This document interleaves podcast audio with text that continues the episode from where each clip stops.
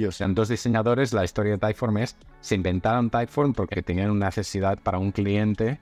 eh, ell- ellos tenían eh, dos agencias de publicidad ah, y de comunicación y, y, y- y- y les pidieron un proyecto de un, de un stand, eh, no sé, el cliente era Roca o...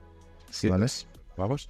Y necesitaban un stand con un formulario que la gente dejara contactos, no sé qué. Y dijeron, bueno, hemos hecho una campaña de la hostia, ah, no usaremos un SurveyMonkey o una mierda de formulario. Entonces, de allí nació el que, cómo puede ser una experiencia súper humana, ¿no? El concepto de humano, conversacional y tal. Y se inventaron Typeform. Y de allí eso salió y lo, y, y- y lo, lo hicieron crecer como un proyecto eh, aparte y una empresa. Entonces ya cerraron sus, sus, ah, sus, agencias y, se dedicaron a Typeform, ¿no? Pero nace de un problema que ellos tuvieron, que es que es lo precioso de, la historia, ¿no? Nace de un problema que ellos tuvieron eh, desde una perspectiva mm, eh, orientada al humano, a la experiencia humana, con algo que no existía. Entonces se inventan algo nuevo. Esto es ideal.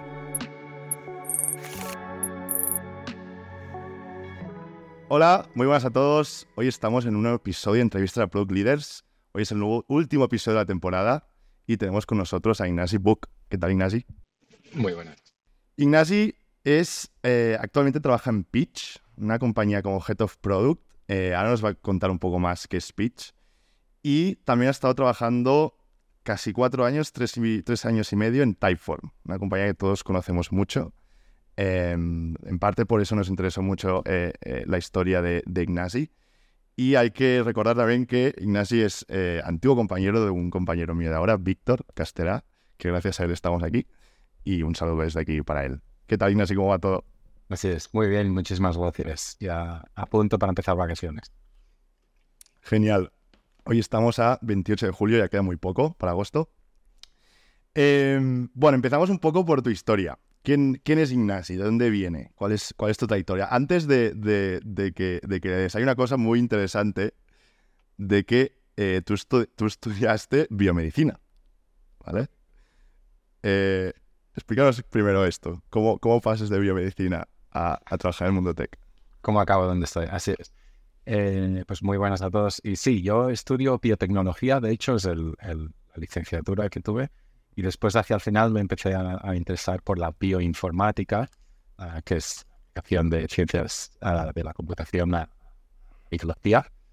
Y ya de allí salto a un máster de bioinformática y todo seguido del, del doctorado, que bueno, ahí tuve un momento después del máster de decir, ¿qué hago con mi vida? No quiero seguir investigando, pero es cuando explotó la, la crisis de- del 2008 eh, y el mundo se vino un poco abajo. Entonces Wow. dije, mira, pues aquí hay un, un refugio en la academia y, y seguí con el doctorado en un proyecto muy chulo. Y, y nada, y después de eso eh, ya sí que aparqué, aparqué la bata del laboratorio, como aquel que dice, em, y nos fuimos a Estados Unidos eh, con mi pareja, que es, es científica, ella sí, eh, siguió. Ella sí que es de verdad científica. Ella es científica de verdad y la tengo aquí haciendo ciencia de verdad. Eh, y, y nada, ella sí, sí que siguió y la seguí a, a Estados Unidos. Eh, ya en Estados Unidos eh, me busqué la vida un poco y entonces a mí me interesaba mucho. Estuve en el proyecto que estaba, teníamos un, bueno, una comunidad ah, web de computación distribuida también que, que nos daban ah, recursos de cálculo voluntariamente y había hecho mucho community building y, y había estado trabajando la web y tal, y me molaba bastante el, el- el mundo online, web y tal. Entonces em- empecé a buscar eh, trabajo de eso en Estados Unidos y encontré un trabajo de Data Analyst en QA, Quality Assurance. ¿Vale? Ah, en niche. bueno. Niche.com, en ¿no? Niche. Así es, sí. ah, niche.com.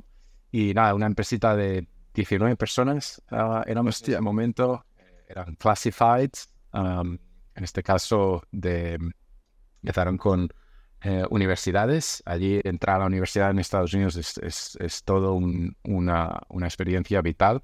Entonces esta gente vendía información, ratings and reviews de universidades, eh, todos los programas que tienen, etcétera, y los usuarios navegaban, los futuros eh, eh, estudiantes de universidad, estudiantes de high school, escogían universidad. Y entonces esas y expresaban interés y se suscribían y tal. Y esas expresiones de interés se convertían en, en leads para la universidad que está dispuesta a pagar dinero para saber quién quiere ir. Entonces ahí había todo un negocio Wow. de, de lead gen para las universidades, nosotros pues teníamos todo, todo ah, una gran parte de- del mercado allí. Entonces, allí dentro es donde me doy cuenta que mi background en, en ciencia y análisis de datos puede tener un uso eh, para producto. Trabajamos con producto, pero desde mucho, mucho desde el punto de vista de quality assurance, o sea, estamos desafortunadamente al final del proceso ¿no? En, en la parte de testeo, ¿no?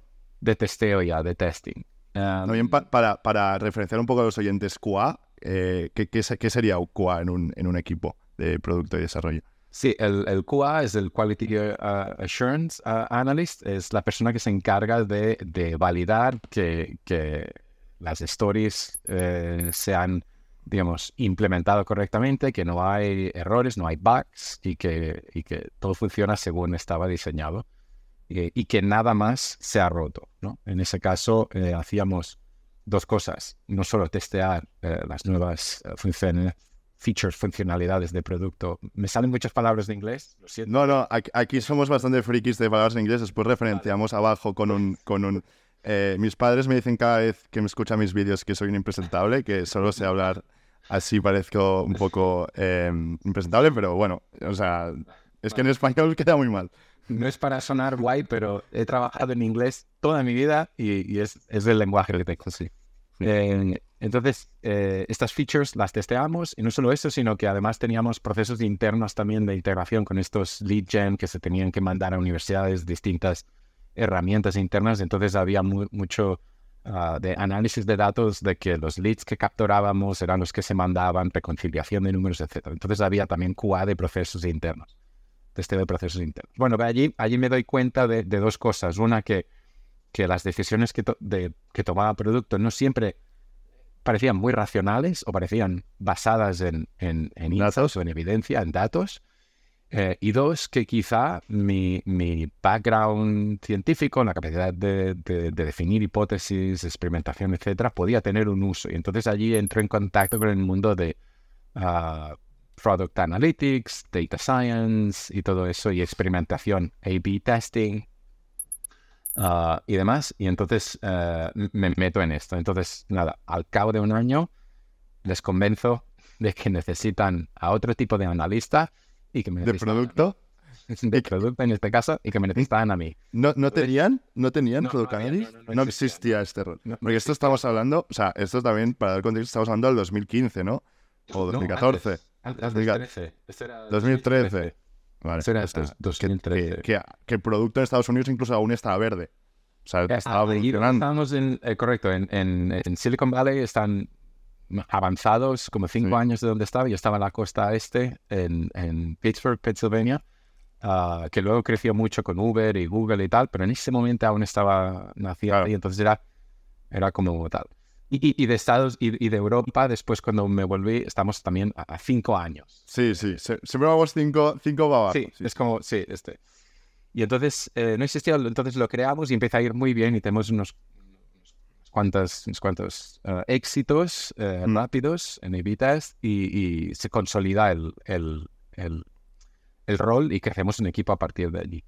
Esto también coincide con que nosotros con mi pareja decidimos volvernos a, a Barcelona, de donde somos, Mm. y, y volvemos. Entonces al volver me pasó esto, ¿no? De que yo venía con una experiencia de haber hecho un rol que aquí no, no había trabajo de esto. O sea, no había job offers de, de product analyst ni data analyst for product. No había. Pero hablando con conocidos y empresas y tal, acabé con tres ofertas de trabajo. Em, ¿Vale? ¿por De- qué? ¿Y de Porque qué eran? La, necesi- la necesidad estaba de, de- de Vale. product analyst, ¿no? ¿De Product Analyst, llamándole Product Analyst o llamándole de, otro, de Sí, otra llamarlo de cosa? product analyst, Vale. pero, pero para ver que, que el problema estaba, pero no estaba articulado en, Ya, ya, ya. vale, existe este rol y... Y- Esta es la parte bonita. Es la parte bonita. Yo creo que esto es, es- es muy top también. El hecho de ir a trabajar fuera y sobre todo a Estados Unidos y volver a, a España, en, en en este caso Barcelona, que también eh, a nivel español nos at- atraemos conocimiento de Estados Unidos gracias a esta gente, ¿no? Que ha ido fuera y ha, y ha vuelto. Porque no es lo mismo trabajar ahí que ver vídeos por YouTube o ver cómo, cómo, cómo funciona el mundo del producto en Estados Unidos, ¿no? O sea, es un punto interesante de, de, analizar aquí. Claro, y además hoy también, que no estaba entonces, hay una, explos una explosión de, de, información que sabemos lo que están haciendo las empresas eh, literal. grandes y pequeñas, literal, al minuto, ¿no? Eh, entonces esto tampoco estaba tan desarrollado antes, no había tanto... Um, compartir tanta experiencia y tal, entonces seguramente este, este gap se ha, se ha cortado. Um, y hay mucha más relación también comercial y demás. ¿eh? Pero en ese momento pasaba esto. Entonces, pues, pues eh, empecé en una empresa que es, es ¿Mm? Shipstead. ¿Vale? ¿Qué hacíais ahí? Eh, Shipstead era un, era un marketplace de, de ¿Mm? compra-venta. Eh, Shipstead era la, la empresa madre, digamos, empresas como segundamano.es, Mil Anuncios, Fotocasa, ¿Mm? etcétera. ¿Vale? Eh, yo trabajaba para la división eh, internacional, una nueva, una nueva empresa, Shipstead Product and Technologies, que quería hacer eh, un poco de disrupción interna también y, y generar eh, producto interno, componentes de, para dar velocidad también a los distintos marketplaces de cada país. Pues componentes de tipo servicio de mensajería para las aplicaciones de compraventa, eh, perfilado, eh, perfiles de usuario, eh, ratings and reviews, ah, sistema de notificaciones, etcétera ¿Vale? de manera global para pa- también poder integrar y beneficiarnos de, de la economía de escala, si quieres, y, y tener, pues, pues tienes a gente especialista en un sistema de mensajería que está sirviendo a muchos países, pues Ujú. les puedes dar un- una, una muy buena calidad de servicio a todos a escala y además te puedes beneficiar de los datos de todos, ¿no? Y las mejores experimentos en uno pueden transferir al otro. Entonces, esto era muy interesante también para muchos mercados. Entonces, Vale. aquí yo entro como primer product analyst también y fundo un equipo de, de analytics trabajando con Mm. producto. Entonces, la, Vale. la- la jefa eh, que tenía en ese momento, Celine Barbaru, tenía la visión eh, y, y- y la idea, ¿no? De más o menos las cosas que iban por allí, necesitaba alguien que, que lo empezara. Ah, y entonces lo hicimos y, y fue muy bien. Ah, tuvimos influencia en el producto, sobre todo en el equipo de, de messaging, bastantes éxitos y crecimos el equipo. a- yo lideraba el equipo en ese momento. Mm. El equipo a unas siete personas entre eh, analistas de producto y data scientists. Mm, Después hago un salto. em, ese, ese, ese trabajo de allí, un equipo fenomenal. Había bastantes dificultades en, en cuajar los intereses del grupo eh, con los intereses de los distintos mercados y teníamos bastantes problemas en acceder a datos, a, a hacer onboarding de los Vale. mercados, etcétera. Lo que me di cuenta que habían pasado los años y había perdido un poco el contacto con el, personalmente, el contacto con el dato, ¿no? El análisis, el, y entonces quería, quería recuperarlo y quizá buscar un entorno más eh, de startup, el que había vivido y quería volver a conectar. Y entonces me busco un cambio. Y ahí es donde aterrizo en Typeform. El mismo Typeform. rollo. 2018, ¿no? Aterrizas. 2018 llegó a Typeform. Eh, Shifted estuve el- el- desde el 15 al 18. Y el 18 aterrizo en Typeform con la misma historia. Oye, eh, soy analista, he trabajado con producto, entiendo producto, entiendo los problemas y puedo aportar este valor de embedding, o sea, formar parte del equipo y desde allí ayudar a la estrategia y demás. También Aleja- ah, Alejandro Prenolato de, de Typeform, el- Director of Data del momento, tenía la visión, tenía la idea y, y- y creyó en mí y, y, y me, dio, me dio la oportunidad y empecé. Entonces, Typeform tenía... ¿Cuántos empleados tenía Typeform en ese momento? Typeform en ese momento eh, debíamos estar ah, cerca de los 100, seguramente. Vale. 100, por ahí, 100, 100 y poco. Vale. Am, ahora ya deben estar pasados los 300, 400. Veo, veo en LinkedIn que pone 623, 623. No, no sé hasta qué punto. ¿eh? Porque en, en LinkedIn a veces se miente aquí, pero, pero sí, sí que es una empresa de Typeform eh, espectacular. O sea, sí, sí.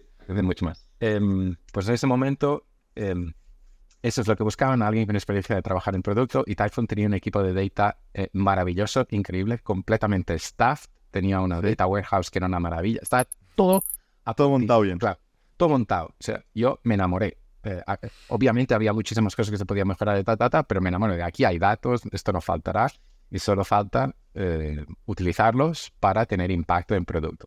Entonces es el trabajo ideal para un analista con ganas de ideal. Y entonces empecé em, eh, y fue, fue genial. Tenía, estaba sirviendo a las necesidades de tres equipos de, de growth, eh, con tres product managers, un director de growth, ah, iban lanzados Ah, Mm. hasta que hubo un poco de, de- de- de cambio organizativo. em, los co-CEOs, eh, que eran fundadores, eh, David Ujú. Munier y Robert Muñoz, decidieron de, de dejar el rol y, y dedicarse a, a distintas cosas.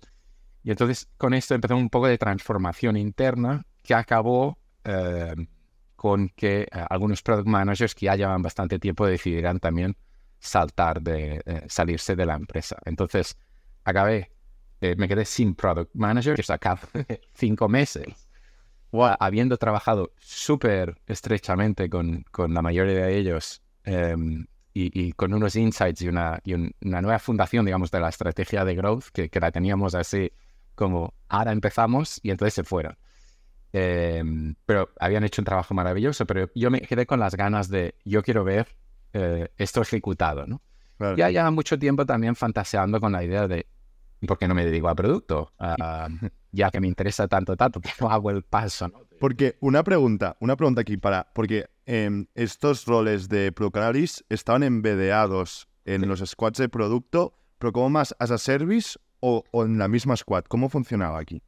Está- Estamos en. En, este caso no era solo un squad, porque en ese momento tenía que servir a tres. Eh, Estaba Price, Vale. estaba Activation y Acquisition. Tú servías a tres squads en ese Yo momento. servía a tres squads. Después eh, eh, se unieron a mí también otros analistas y, y repartíamos eh, un poco el trabajo, pero yo estaba presente. Entonces estaba trabajando más con el, el director del director de producto que con, con los squads. ¿no? Entonces con, Vale. con esa persona dirigíamos un poco la- la- las prioridades de, oye, pues, pues ahora mejor un poco con un poco más con activation, este test o esta tal de acquisition. Entonces ahí vamos, vamos ajustando. Pero era fundamental que yo fuera parte del equipo, el equipo me percibiera parte de ellos Claro. Para poder llegar a compartir el lenguaje, eh, las hipótesis, las oportunidades, ¿no? Y entonces, y que yo lo que siempre he acabado explicando a los analistas con los que he trabajado luego es, es yo no quiero tenerte que pedir cosas, quiero que me vengas tú con Claro. oportunidades, ¿no? De, oye, Sí. porque entiendo que estamos haciendo, he visto, he estado mirando y tal, creo que lo estás pensando mal, o creo que tal, quiero que me, quiero que me digan esto. Sí. Um, y esta sería la mejor manera. Entonces, eso es el Valhalla que le llamo de, de la relación Da- analista. de aquí- De aquí también yo creo que sale un poco el concepto de Product Trio, ¿no? De, trabajar mano a mano con data, design e ingeniería. Eh, Sí, incluso también- el, el también- trío normalmente, exacto, Es- es, es- es- eh, es con negocio. Esto era Data es con negocio. la cuarta. Exacto. Y, ahora se llama... No sé cómo se llama. Exacto. Cuarteto, ¿cómo se llama? Sí, Exacto. Que llevamos ahí mucho de tiempo de queremos ser los cuartos y tal, ¿no? Y de aquí Ah. sale, ¿no? De aquí un poco sale el problema, Y totalmente. de aquí sale el, de aquí sale el tema. Ah, pero bueno, como siempre Data está un poco en desventaja o, o la inversión no ha sido, o el ratio no ha sido tan alto como para, para tener esta presencia, decir, pues, pues algo tienes a un, a un engineer, director of engineering, un engineering manager, que son product designers, tienes al analyst. ¿no? Pocas empresas tienen el lujo de, de estar allí. Em, bueno, entonces con este, este curiosidad que tenía de hacer producto y esa oportunidad, había un vacío, había de los equipos al final quedó uno, se fue el product manager y yo me quedé como analista, entonces dije, yo sigo. Justo estamos en proceso de cambio de CPO también, se había ¿Ah, sí? ha ido el, el anterior y está por venir la nueva y, y digo, que me encuentre aquí ya. O sea, no, que me encuentre y si me quiere me quedo y si no, pues al menos lo he probado. Y, y nada, y empecé a, a- a liderar el equipo, que además era bonito porque era como los insights que, que, que había ayudado a, a generar.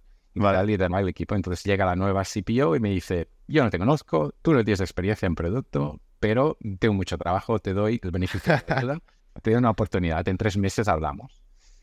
Em, y entonces eh, pasaron los tres meses y, y- y- y entonces la, la- la persona que era Michelle Chen, una coach eh, y espectacular, increíble, una de las mejores managers que he tenido nunca, ¿Mm? eh, me dijo, te quiero, adelante. Am, Senior PM. eh, PM, ya fue PM. eh, y entonces, y también vino, al cabo de dos, tres meses, vino la promoción, tomé un segundo equipo, el de pricing, y allí ya, ya, ya empecé lanzado. Entonces estuve, esto era 19, 2019, finales, y de allí al, al 2021, eh, que es cuando me fui al cabo de, de, de dos años de ese momento que me promocionan a Senior PM. Entonces, en ese periodo de tiempo trabajé en, en tres temas. El primero es, continué en Growth, y el componente más, más grande durante el 2020 que hice, 19 y 2020, fue pricing, pricing and packaging. ¿Vale? Y, y trabajamos en todo un proyecto de, de, pricing and packaging con todo lo que te puedes imaginar de, del proyecto, desde el, el, research, decidir las value metrics, uh, uh, cálculo de estimación de impacto, uh, A-B tests, todo. O sea, lo hicimos todo. pricing study también con una consultora, Pricing Intelligently.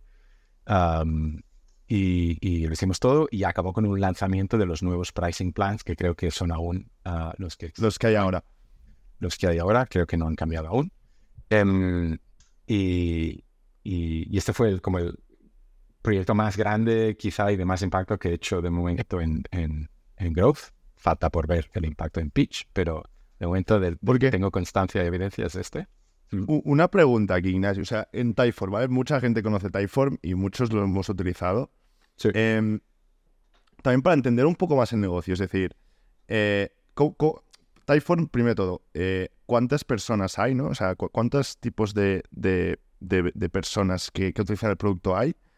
¿Cuál es realmente el revenue de Typeform? ¿De dónde viene? O sea, uh -huh. porque estos pricing strategies entiendo que que están eh, eh, focalizados a, a, a, a, su heavy user, ¿no? O, o, al final el que, el, que, el que te va a aportar más revenue. Empecemos por aquí. Entender, muy, entender bien quién, quién paga en, en Typeform y quién, quién lo usa realmente. ¿Quién es el buy, el, el, los inversores? Sí, te puedo hablar. No creo que haya cambiado mucho. Uh, ¿vale? te, te, hablo de, de, de, de entonces.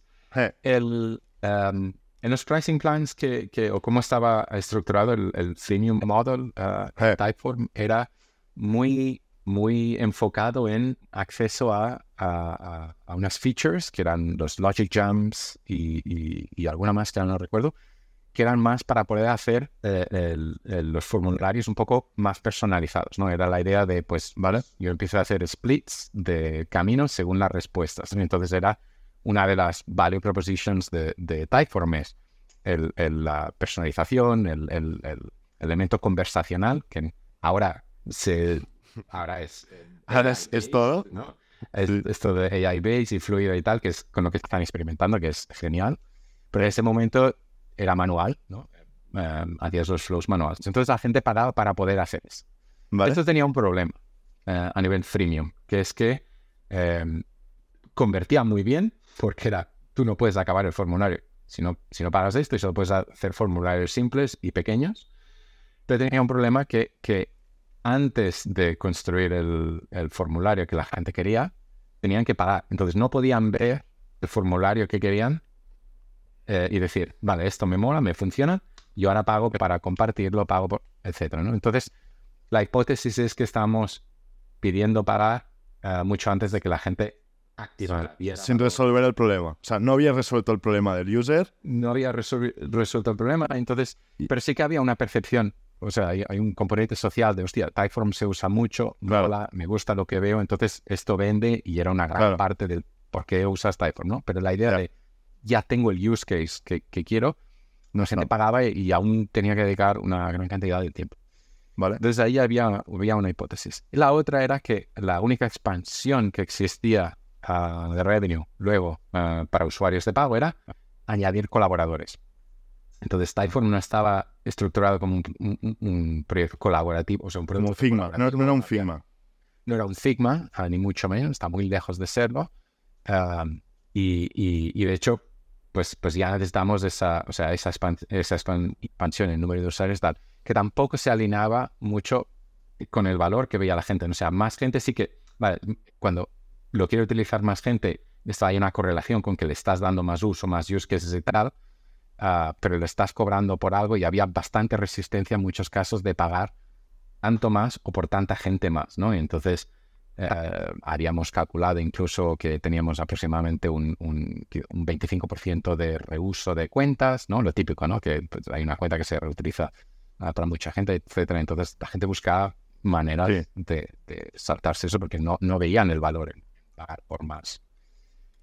Y entonces había, había todos estos problemas. En ese momento, eh, el, el, el, leadership team quería dar un push bastante fuerte a dos componentes, uh, churn uh, y, y, expansión. Era muy alto, era muy alto el churn. El churn, el churn era bastante alto, sí. El churn era alto. Eh, estamos hablando seguramente de un, 9, 9 o 10% de churn. Ahora te lo digo así como muy de memoria, 9 o 10% o incluso un poquito más de churn a, primer mes, churn, de plus. Eh, que era muy alto, pero tiene una, una razón de ser. Em, y luego el, ARPA, que era estático, no se había movido en, años, uh, ARPA. Entonces querían ver una, una mejora. Entonces estuvimos hablando y analizando un poco. Entonces eh, allí, allí tuve un, papel muy activo en, en, un poco ayudarnos a pensar en, por qué tenemos este churn y, y, cuál es el uso que, que, se le da a Typeform y dónde tenemos la buena retención y, cómo podemos conseguir aquí un, un incremento de ARPA. Al final la ecuación venía a decir que o sea, la oportunidad de negocio de, de Typeform era asegurar que no había discontinuidad en la recolección de datos, o sea, que había continuidad en colección de datos. Hicieras lo que hicieras, de un formulario o de 15 formularios te queremos ver recolectando datos, digo, datos, respuestas. Submissions, ¿no? Submissions lo más continuamente posible. Y veíamos la relación clarísima entre se acababan las submissions, se disparaba el churn.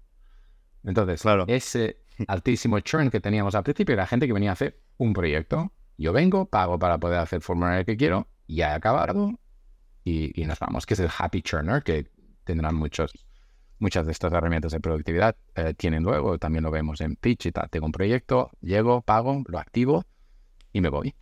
Y el happy churner, la gente se iba contentísima. Sí, volveré cuando lo necesite de otra vez. Entonces, con esto es difícil eh, batallar, ¿no? Estos dos días que dejar ir, enhorabuena y hasta la próxima. Lo que teníamos que buscar es cuáles son los use cases que retienen realmente bien aquí, ¿no? Entonces, estos eran use cases de workflow, use cases permanentes. Gente que tenía un Typeform um, embedded en una web. Gente que tenía el Typeform recolectando leads. O estos use cases, independientemente del número de gente que está asociada a esa cuenta, retenían súper bien. Um, Luego, evidentemente, si había múltiples use cases, pues tengo, sí, pues regularmente tenemos eh, feedback, um, uh, feedback forms, eh, surveys y tal. Cuando había bastante encadenación, también había buena retención. Pero ya era más, era delicado, ¿no? Porque a cualquier momento puedes no lanzar el siguiente en Typeform ya te puedes ir. Pero si tienes algo, estás conectada, más integrado a un CRM o, donde fuera, que te está trayendo valor, ¿para qué tocarlo si funciona? ¿no? Entonces, Totalmente. Entonces, a que entendimos esto, que esto se, sabía ¿Cómo, de ¿Cómo lo entendisteis esto? O sea, ¿cómo lo visteis esto? ¿Lo visteis en tu equipo? O sea, en el, equipo de, Analytics. O sea, esto es, esto es un ownership de Product Analytics, es decir, para también entender a la gente mm. que tiene equipos de producto y ahora que esto a lo mejor hablamos después, porque se está cuestionando mucho lo del PM en este caso, ¿no? Eh, ¿Quién lo hace esto? O sea, ¿quién se da cuenta de esto? Dependerá de, dependerá de las empresas. Ah, en este caso era, era, era, no era solo trabajo de un solo equipo o de una sola persona, em, porque a la, que, a la que levantamos, digamos, la, la, la duda o la pregunta, luego sale Customer Success diciendo, sí, sí, llevamos eh, dos años diciendo esto, pero no nos, nos hacen caso. O ¿no? pues han cosas así, sí, sí, en marketing lo vemos, esto por eso estamos hablando de este tema. Pero no había ya esto no hay una integración total, y esto es, es, un tema que podemos hablar otro día una hora, una alineación, digamos, con producto, decir, es que aquí es donde funcionamos, y esto tiene unas implicaciones. Esto es súper clave. y cuando miramos los datos, tenemos que tener esto en mente. Entonces tienes, tienes que volver. ¿De quién te estás? O sea, esta conversion rate, está, ¿de quién es? ¿Quién es? ¿Qué segmento? Eh, ¿De qué segmento me estás hablando? ¿no? Porque si hablas del segmento del ICP, Ideal Customer Profile, tu cliente ideal, a la que lo encuentres, lo separes y lo hicimos brutal. Eh, churn bajísimo, expansión, eh, magnífico, todo magnífico. Te miras el average y sí, bueno, tienes un average que dices, esto es una mierda. E, este problema también en los negocios B2B, yo me imagino que no es tan heavy, ¿no? Porque al final tu, tu, tu idea al buyer lo, lo tocas, o sea, le vendes el producto y sabes quién es. O la, persona de recursos humanos o no sé qué. Pero en, negocio, en negocios direct to consumer sí que es verdad que tiene todo el sentido. Y aparte, yo, o sea, me imagino, eh, eh, eh, o sea, yo creo, he trabajado en un negocio direct to consumer y este era un pain muy grande, ¿no? De tenías Claro. no sé cuántas tipologías de buyers, de personas que tenían sus problemas, tal, y encontrar este clic de decir, vale, es que este perfil, que es el que realmente nos genera revenue, necesita el tema de submissions. Esto es como, es como la, la panacea, ¿no? Eh, y no es nada fácil, o sea que, que esto es brutal. Exacto. En, en, en B2B y, y no, no os envidio los que habéis trabajado en Direct to Consumer. Eh, yo no he trabajado en Direct, bueno, en los de Marketplaces sí, pero en un rol de Product Leadership. Ah, pero en, en B2B es, es como un poco más particular. Pero aún así no es obvio, no ocurre siempre, ¿no? No todo el mundo lo tiene en, en mente y, y entonces hay que, hay que recordarlo y hay que empujarlo. Bueno, total, que el, el- el trabajo de, de Pricing Photography, y, y entonces lo que te comentaba del- de esta conversión, cómo se daba, eh, queríamos habilitar la activación para que no hubiera fricción, que la gente, so- sobre todo pensando en este use case, que era, no, no, es que yo, o sea, yo vengo aquí a ver si puedo integrar esto, y a ver si puedo montar un workflow. Entonces, estamos intentando ver, vale, o sea, ¿te podemos dejar montar el workflow? Luego, Sin que pagues antes. Y luego ya, ya pensaremos en, co- en cobrar. Porque tienes bastante trabajo, ¿no? Entonces, buscando allí donde estaban eh, un poco el, el- el- el margen, eh, movimos algunas features a free y tal, pero entonces era, bueno, la, ¿cuál es la métrica de expansión aquí, no? Entonces, lo más obvio era respuestas. Ta- Submission. Para que cobraban otras submissions, ¿no? Era como, em, es que no puede ser otra. Ah, entonces hicimos dos cosas. Empezamos a, a- a- empezamos a, a- porque tampoco teníamos, o sea, lo publicitábamos eh, que había un límite de respuestas, pero un soft limit en ese momento. Am, ah, y, y se había se había marcado donde, donde se pudo, porque no había los datos, no, en ese momento que Eran- eran pocas, ¿no? Eran pocas, ¿no? No, eran bastantes. Eh, en ese momento eran Ah, Vale, 3.000 o 5.000. Ah, vale, porque- muy por encima de, de lo que hay ahora. la gente realmente y lo que la gente realmente usaba. O sea, Ah, vale, vale, de lo que la gente... era un efectivo. O sea, Vale, vale. unas Os mar- muy sí. poca gente llegaba. Entonces, Os marcasteis un número, eh, un, un- un límite, a ver qué pasaba y a ver qué datos teníais. y es- este es el, el pricing plan del que veníamos. Entonces dijimos, tenemos que analizar, inten- intentemos, intentemos analizar dónde está el, el uso real. Pero Vale. tampoco, es- pero no se había podido, podido hacer antes, porque tampoco teníamos las, las em, nos faltaban bastantes, bastantes funcionalidades de, de la plataforma para poder medir, para poder activar, etc. Entonces empezamos este track de, vale, nos empezamos a preparar para medir y contar estas respuestas en el producto, que haya awareness de cuántas Mm. llevas. Empezamos a, a- a experimentar em, con, con los límites que ya decimos que tienes, pero que no te marcamos. Empezamos a experimentar con eh, darle efecto a ese límite. Y, y después a investigar si esta realmente es la métrica óptima, si hay otras y, y cuál sería un nuevo límite óptimo, eh, considerando todo, que te queremos dejar trabajar, pero, pero queremos hacer negocio de, de, de- de esto. Ah, y entonces es todo el trabajo en, en 2020 que culmina en un cambio, un repackaging completo, eh, nuevos límites de respuestas, nueva funcionalidad y, y tal. Em, y entonces es un trabajo muy chulo que tuvo mucho impacto, pero claro, mientras vas haciendo esto también el mercado cambia, las condiciones Claro. cambian, las expectativas cambian, ¿no? Y también para entender bien, volviendo a, a la pregunta de antes de, de quién es el buyer o quién es el persona. Hemos comentado de que realmente la gente que, que daba revenue aquí es gente que tiene embedeado su form en la web, es decir, muy tirando al lead gen, ¿no? o sea, eh, eh, a a lead generation.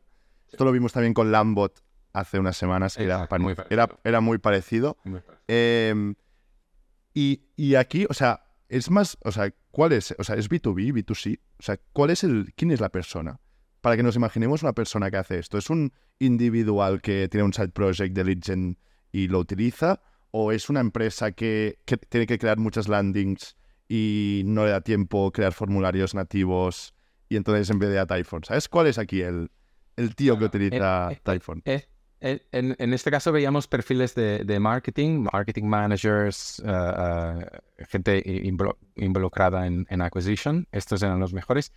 Pero recuerdo que había bastante diversidad entre, entre individuos, eh, individuos o, o grupos muy pequeños. Por ejemplo, me acuerdo en caso de una agencia de recruiting que eran tres personas, pero hacían Claro. recruiting de A eh, bestia. executive profiles. Entonces, cada lead para ellos valía Una pasta. 25.000, 30.000 dólares eh, potencialmente. ¿no? Están hablando Es perfecto para ellos, Typeform, porque tenían muchas submissions gratis.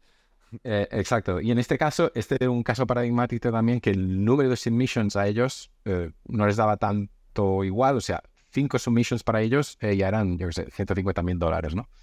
de valor potencial final. Entonces, había este caso, empresas pequeñas y entonces empresas más grandes que, que iban a, pues yo qué sé, tenías un, no sé, Danone o un de estos que hacían campañas eh, para hacer recolección de, de, datos de contacto, newsletter y demás, ¿no? Y entonces te hacían un, un push de que a veces nos tumbaba la plataforma o salía una campaña en la India de un, lo que sea y, y de repente te llegan millones de submissions en muy poco tiempo. Em, y entonces aquí también, aquí también había mucho valor. Entonces teníamos clientes pequeños que tenían eh, formularios, el mismo formulario continuo o clientes muy grandes con, con, con eh, necesidades puntuales muy grandes, pero recurrentes en, en Legion también. O había, se, puso de moda también durante un tiempo estas, con el tema de, los, de las bambas, los sneakers y demás, que había ah, sorteos, historias. Eh, también había recurrentemente bastante, bastantes casos de, de, explosión de, de respuestas. Ah, entonces había bastante diversidad. Em, que es, que es algo que luego también he visto en Pitch y, no, es, no es un problema, es decir, mientras entiendas el, eh, y aquí es donde aplicamos también el, el, el framework del, del, jobs to be done, ¿no? O sea, ¿Vale? no es tanto entender, para producto, ¿eh? para, para marketing sí que si le has de hablar y ser relevante para, para una persona, quieres saber evidentemente rasgos característicos del perfil, el demás rol y tal, para cómo posicionarte, pero para para producto no era tanto esto lo importante, sino el job. Tú al final, tu trabajo cuál es? Pues traer leads. Si eres un marketing manager, si eres el... Me da igual. Si eres... Me da igual. Eh, una, una pregunta, Ignacio, y ya sí que sacamos este Typeform, ¿eh? pero es que me parece interesante también entender, em, o sea, vosotros cuando, cuando teníais, porque has comentado, ¿no? Danone, o sea, una solución enterprise de la hostia, ¿no? Al final, o sea, si vamos a Danone es enterprise. Eh, y, has comentado también que la, diversificación de users aquí también puede ser buena. Pero, por ejemplo, en el caso de, la, eh, de la expansión, que Typeform está por todo el mundo, yo creo que es un sello también muy top de, a veces navegando por webs eh, americanas o europeas, ves Typeform y dices, hostia, esto es Barcelona, ¿no? Mola, esto viene de Barcelona. Em, ¿cómo, ¿Cómo hicisteis esto? Porque no tiene que ser fácil llevar una marca tan a lo grande. O sea, encima con muchos tipos de personas. O sea, ¿cómo era este punto? Exacto. Esto, esto es el éxito fundacional, yo creo, de, de, Typeform eh, y, me precede en el tiempo. No, no me quiero atribuir ningún, ningún éxito en este sentido. Eh, es el éxito fundacional, ¿no? Aparecer con un producto completamente diferenciado de lo que existía, una experiencia de formulario que no se había visto antes y que cuaja muy bien en el mundo tech y de marketing y de diseño, ¿no? O sea, formularios que molan mucho esto es, y tienen ese elemento, ¿no? Entonces esto es, y de aquí es, es la esencia y, viene de los fundadores, de David Ocunia y Robert Muñoz, que eran diseñadores ellos. Y, eran dos diseñadores, ellos. Eran dos diseñadores, la historia de Typeform es, se inventaron Typeform porque tenían una necesidad para un cliente, eh, ellos, tenían eh, dos agencias de publicidad ah, y de comunicación y y, les pedían un proyecto de un, de un stand, eh, no sé, cliente era Roca o... Sí, ¿vale? Vamos. Y necesitaban un stand con un formulario que la gente dejara contacto, no sé qué. Y dijeron, bueno, hemos hecho una campaña de hostia, ahora no usaremos un SurveyMonkey o una mierda de formulario. Entonces, de allí nació el que, cómo puede ser una experiencia súper humana, ¿no? El concepto de humano, conversacional y tal. Y se inventaron Typeform. Y de allí eso salió y lo, y, lo, hicieron crecer como un proyecto eh, aparte y una empresa, entonces ya cerraron sus, sus, ah, sus, agencias y, se dedicaron a Typeform, ¿no? Pero nace de un problema que ellos tuvieron, que es que es lo precioso de, la historia, ¿no? Nace de un problema que ellos tuvieron eh, desde una perspectiva mm, eh, orientada al humano, a la experiencia humana, con algo que no existía. Entonces se inventan algo nuevo. Esto es ideal. Y Typeform, a partir de allí, ya, o sea, ya está. Yo creo que el, la clave es ese momento. Y menos lo que se ha hecho después, ¿no? O sea, porque sin eso, ya puedes haber hecho todo el resto, pero sin ese insight, ¿no? Que tienen el, los fundadores en este caso, Em, y entonces también un trabajo eh, que vino luego con, con ah, los compañeros y directivos originales de marketing también, ah, David uh, Sancho, em, ahora me acuerdo de los nombres de, de, todos exactamente porque son previos a mí, David Apple también, em, en, en el, el, la marca, ¿no? O sea, eh, sí, sí. ¿cómo, ¿cómo, hacemos una marca amable que te habla como persona? Entonces, eh, Typeform cuaja muy bien em, a nivel de marca y diferenciación de producto, es como van a la una, es lo mismo, hasta el punto de que el, el, tú no dices, em, crea un formulario, cuando hablas de crea un Typeform, ¿no? Typeform ya es sinónimo de esa experiencia. Es el Google It, el Twist. El Google It es y, ya está, y eso corre como la, como la pólvora. y entonces de boca a oreja, verlo, tal, esto me mola, pues lo empiezo tal. Y ese reconocimiento de marca eh, es fundamental. Eh, y, y, aún hoy, ya han salido copycats, gente que, que otras empresas que, que han intentado copiar, lo copian y a nivel de funcionalidad, tú te lo miras eh, uno a uno y tal, dices, es que es muy parecido. Sí, pero este no es un type.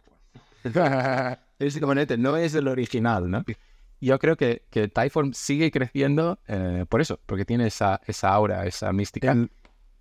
Y, y, la evidencia lo dice que pues ahí están aún eh, David Ocuni, el fundador, inventándose también, sigue inventándose nuevas maneras de interaccionar con experiencias con formularios, ¿no? En el video Ask, ahora Formless, o sea, y, ahí está la prueba de, el, la, la, parte de Direct, o sea, gente que se entraba Direct, o sea, creo que lo hablamos también em, hace, unas semanas del concepto también de, viralidad, ¿no? O sea, de, cómo, cómo se conseguía tener un, concepto de viralidad y, concretamos un ejemplo, un caso de uso de, que creo que todos nos hemos fijado cuando hemos creado un Typeform, de que es al final, cuando tú acabas de completar el Typeform, sale un botoncito, eh, Create Your Own Typeform, no sé cómo, cómo es el botón.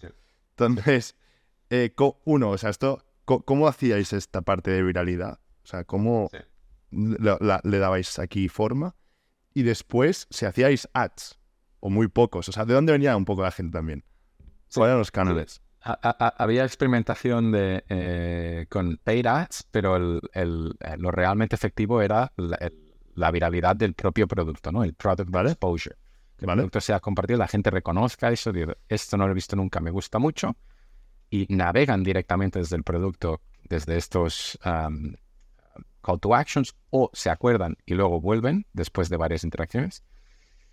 Entonces, eh, lo que el producto tenía eh, era, y tiene aún hoy, este Powered by Typeform, que es en la versión gratuita, tienes el Powered by Typeform, y la versión de pago aún está si no lo quitas. Eh, y Como Webflow, Webflow tiene lo mismo, sí.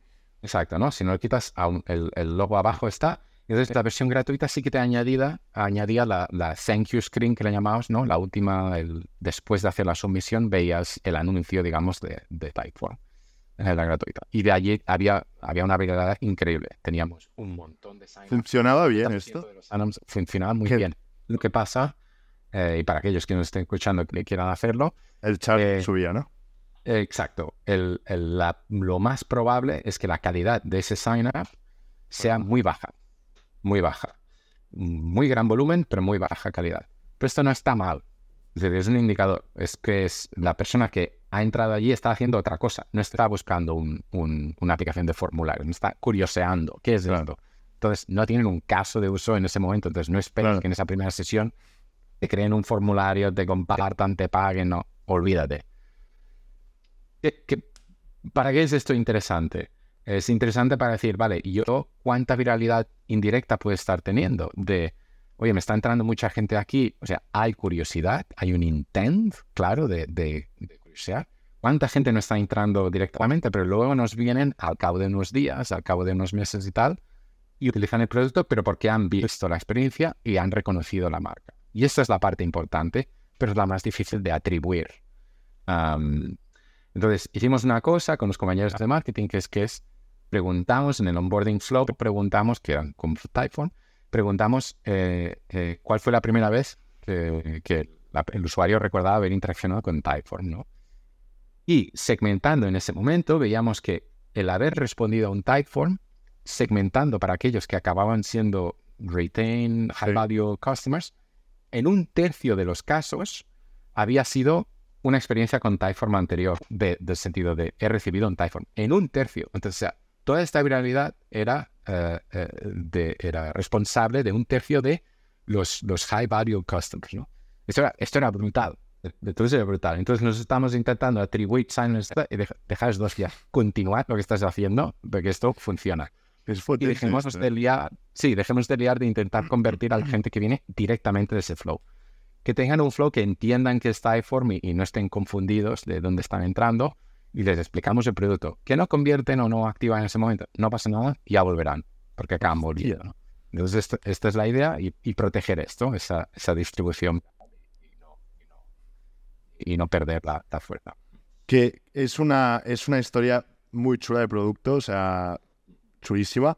Nos queda poco rato. vamos rápidamente a Pitch. ¿Qué es Pitch? Porque si no, no vamos a hablar de, Pitch. Eh, es, eh, es, muy interesante, o sea, es una conversación muy interesante la de Typeform, pero, pero ¿qué es Pitch? ¿Qué, qué, hace? Sí, Pitch, Pitch, también es una grandísima empresa con, con también, un, con también ese componente eh, de, de, de, de, Spark, de, innovación de los fundadores. En este caso, los fundadores que venían de haber vendido Christian Rever, um, um, compañía, habían, habían venido de vender una, una startup a Microsoft que era Wunderlist. ¿Vale? y se encontraba trabajando en Microsoft, que el, negocio de, de, de, PowerPoints era, eh, según su visión, un negocio aburrido, feo, no colaborativo, etcétera, que no estaba a, las expectativas, a la altura de las expectativas del momento. Entonces vieron una oportunidad allí. Entonces se inventan Pitch, una aplicación de, para hacer presentaciones colaborativa, moderna y con un output espectacular con muy poco esfuerzo. Entonces se inventan y lanzan Pitch, que tiene muy buena atracción, eh, muy buena adopción en, cuando está en, beta testing, close beta, y hacen un lanzamiento por todo el lado, pricing plan enseguida y el revenue eh, empieza a crecer.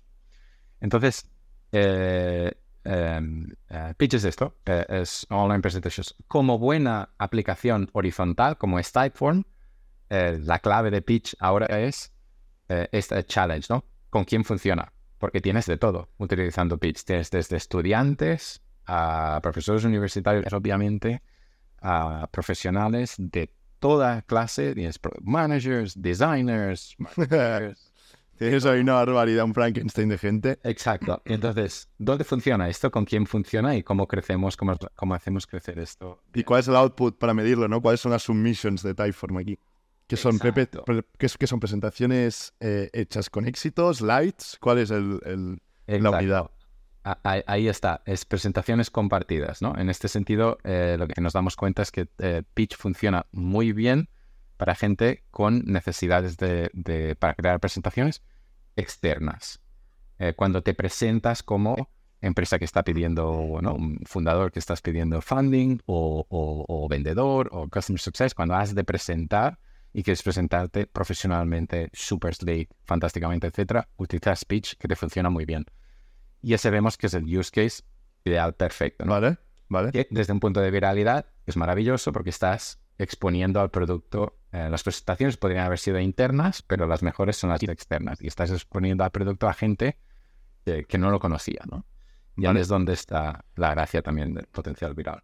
¿Cuál dirías eh, aquí? O sea, este, este estos productos, em, está bien, me, me, recuerda también un poco a Lambot, volviendo, volviendo a, lo de, a, lo de, a, lo de, a lo de antes, ¿no? O sea, hay un concepto que para mí como user aprecio mucho, que es el concepto de template, ¿vale? O sea, una template muy bien hecha, de que tú tienes el problema de hacer una presentación muy chula y quieres tardar el mínimo tiempo en conseguir esta presentación chula y un booster de esto puede ser un template.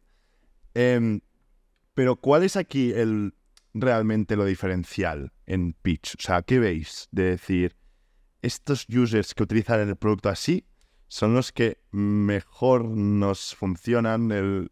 O sea, ¿sabes? Es como, ¿cuál es el, flow happy, super happy path de, un user que dices, este es el user perfecto, este tío lo quiero entrevistar?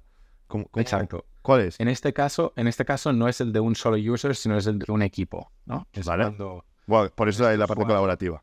Exacto. Cuando este usuario es un, es un, eh, es un diseñador, normalmente, que es alguien que eh, va a hacer un enabling, va a ayudar a, a- a colegas suyos de la empresa a presentar mejor.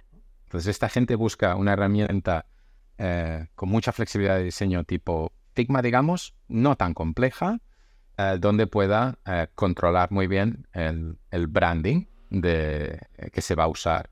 Colaborativa, porque tiene que em, trabajar con alguien que sea el que creará la presentación y la compartirá.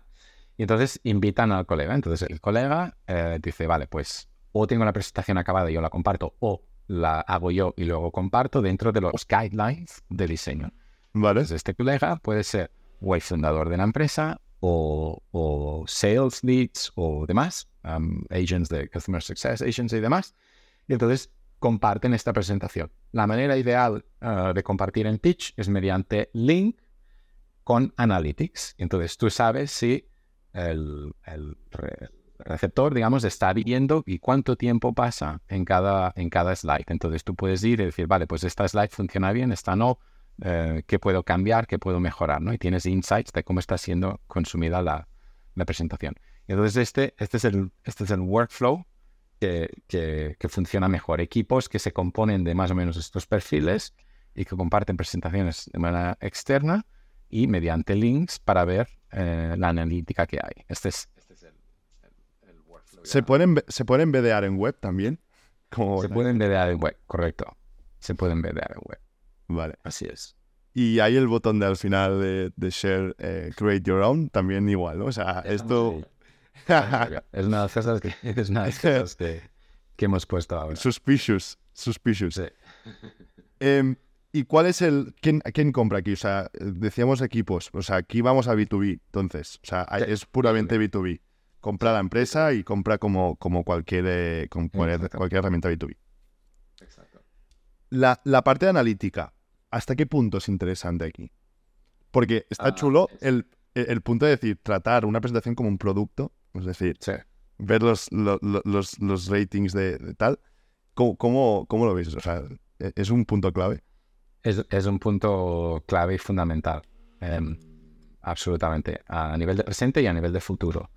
Ah, y aquí es una de las maneras donde una empresa como Twitch se puede diferenciar del, del mercado, ¿no? O sea, tú, tú miras el mercado y, y- y si te conviertes en, en algo más que una... O sea, tienes que ser algo más que una un, un- un software de, de- de creación de presentaciones, ¿no? De esto hay muchos y hay muchos con, con, con unos network effects, ¿no? Nivel de, defen- de defensibility enorme, ¿no? PowerPoints, Google Slides, etcétera. O sea, son inamovibles. Es que ese es el problema un poco. Es- son inamovibles. Entonces, si tú vas a sustituir así de cara a PowerPoint, se te comen Ah, eh, tal como en dos días. Entonces, tienes que, que buscar este posicionamiento único donde funcionas. Entonces, ahí es, ahí es donde estamos y es donde estamos encontrándolo. Em, lo que pasa es que, claro, evidentemente el, el- el mercado es enorme y súper jugoso, ¿no? Entonces es, es difícil eh, decir que no a la perspectiva de, de, no, no, queremos ser la, el presentation software for, for everyone, ¿no? Eh, y Ya. queremos enfocar en un... Entonces, eh, eh, Pitch está, está en esto ahora, ¿no? ¿Cuánto de verticalización, cuánto de horizontalización? Am, pero es un, es un challenge eh, súper interesante. Eh, o sea, ¿a cuántos no les, les, les gustaría tener el problema de, bueno, tengo tanto que ofrecer y con tanta capacidad y tantos distintos usuarios que me usan que me puedo especializar eh, donde sea, ¿no? Entonces, Un problema de ricos. Es un problema de ricos. Exacto. El, claro, o sea, aquí haciendo comparación rápida con, con, con Typeform, o sea, Typeform aquí en este caso competía con Google Forms, entiendo, que Google Forms Correcto. es horrendo, o sea, no, no hay nada tan feo. Eh, y Microsoft, no sé si tiene Microsoft no, no, creo que no, ¿no? O sea, la en Microsoft diría que no hay No par me de formularios. consta, me Bueno, pero en cambio aquí, Pitch, o sea, Google Slides no está mal. O sea, a ver, no es una locura, pero no está mal. Y Microsoft Exacto. PowerPoint no está mal tampoco. Sí. ¿Cómo, cómo- cómo lo hacéis aquí? Sí, el, el- no nos lo hemos inventado nosotros, es lo que nos dicen los usuarios. Un poco la conclusión es, ah, Pitch es mejor en calidad visual que PowerPoint y Google Slides. Es mejor que PowerPoint en, en tema colaborativo, a no ser que la gente lo utilice en... Pero la gente cuando piensa PowerPoint piensa bastante aún en el, en el desktop app, no en el 360 Experience de 360. Pero entonces dicen pitch es colaborativo, esto no. y es más bonito eh, que Google Slides y es más fácil tener consistencia de diseño en las presentaciones. Y entonces la comparación con Keynote, por ejemplo, que tiene la parte visual y tal, es la colaborativa, que no es percibido tan como un, producto colaborativo. Entonces, Pitch se percibe como, como el ideal de estos tres, ¿no? Es alta calidad visual, alta consistencia de la gestión de, del template, si quieres, de equipo, eh, y colaborativo, rápido y web-based, uh, que lo puedes compartir, ¿no? Fíjate que aquí no entra ninguna valoración, en comparando con nosotros, el tema de analytics, que es algo eh, que vendrá ahora, ¿no? Eh, un, un, poco más. Y ahí está la gran oportunidad. De, entonces te conviertes en, ya no es un presentation creation software, es un, un engagement solution, ¿no? Um, es otra cosa.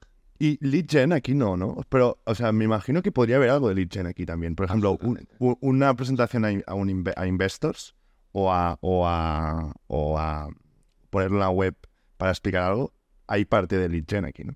Absolutamente, la gente está haciendo lead gen con estas presentaciones. Lo que pasa es que nosotros no, no, no, vemos este de esto, ¿no? Entonces, oportunidades, pues tener. La, gente hace embedding de forms de Typeform en Pitch. Ah, sí, Ostras, esto ya es. Esto ya es crossover. Entonces, puedes hacer esto, ¿no? Pero, pero Pitch, en Pitch podemos hacer mucho más y, y, tener también señales de intent y tal. Y entonces lo metes en Analytics y ya te conviertes en no quiero decir un competidor de Typeform, pero en, buena parte podría ser. Es, un campo muy interesante. Y esto si lo consigues hacer sin cambiar demasiado el producto para que sea útil y usable en múltiples otros use cases, ya tienes otra vez tu use case que retiene muy bien para que te compra la gente y entonces tienes capacidad de, expansión a los siguientes a, a medida que aumentas tu, tu, inversión en la aplicación. Entonces, es, es, el move de PSG aquí es de libro, es playbook. O sea, no, no he tenido que hacer mucho. Es solo, mirad, tenéis esto. No he inventado nada. Es una lástima que no podamos hablar más de PLC y PLS porque me interesaba mucho, pero es que no nos da tiempo y creo que no sé si te tienes que ir en breves. Eh, para acabar muy rápido, y así, daros cuatro, cuatro tips de, de cómo te inspiras, cómo ¿En qué te inspiras? ¿En eh, libros, algún podcast o blogs? Eh, em, ¿Dónde ves tú aquí eh, tu inspiración? sí, mi, inspiración es, es, un poco seguir qué está haciendo el mercado y grandes trends de, Product Management y PLG. Como todos, pues sigo a, Key Voices. Ah, me encanta Elena Verna y encuentro muchos paralelismos con mi, propia experiencias, igual podcast de Lenny Rachinsky. bueno, ahora obviamente bueno. a vosotros. Sí, el de Lenny está muy bien. vosotros también. Gracias, ah, Y, el, y, a nivel de libros, no creo que haya habido nada tan impactante como los de Marty Kagan, uh, Inspired y Empowered. Y, es como que ya no hace falta leer más libros. Desde pues ya estás.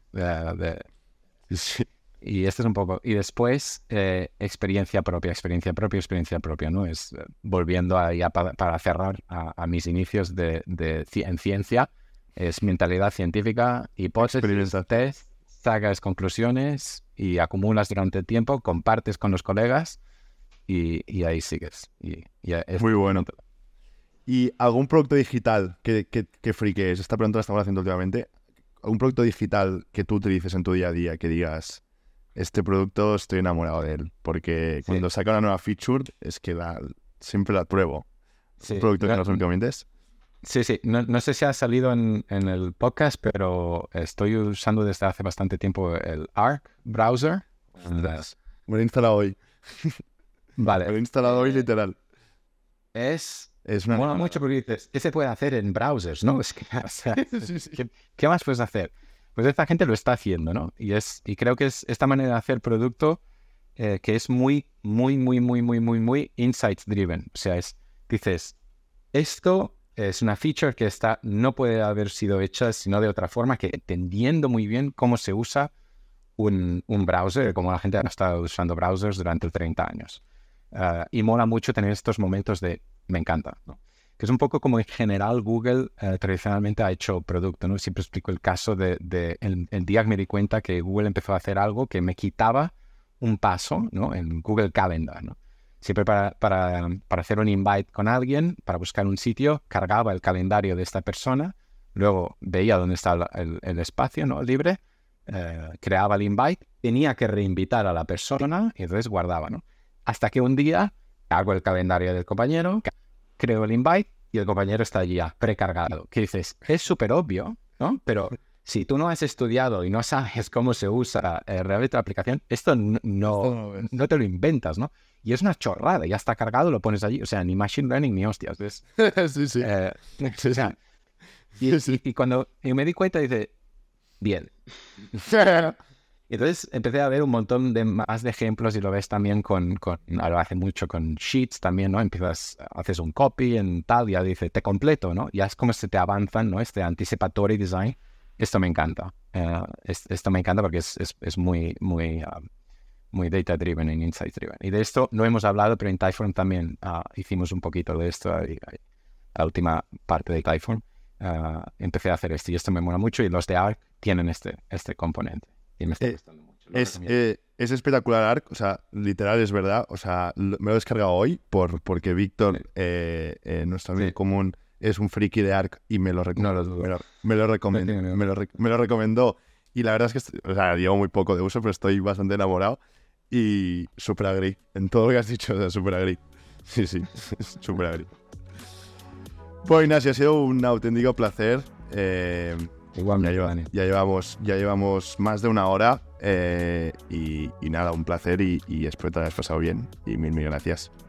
Y tal, muchísimo, muchísimas gracias y ha sido, ha sido muy divertido.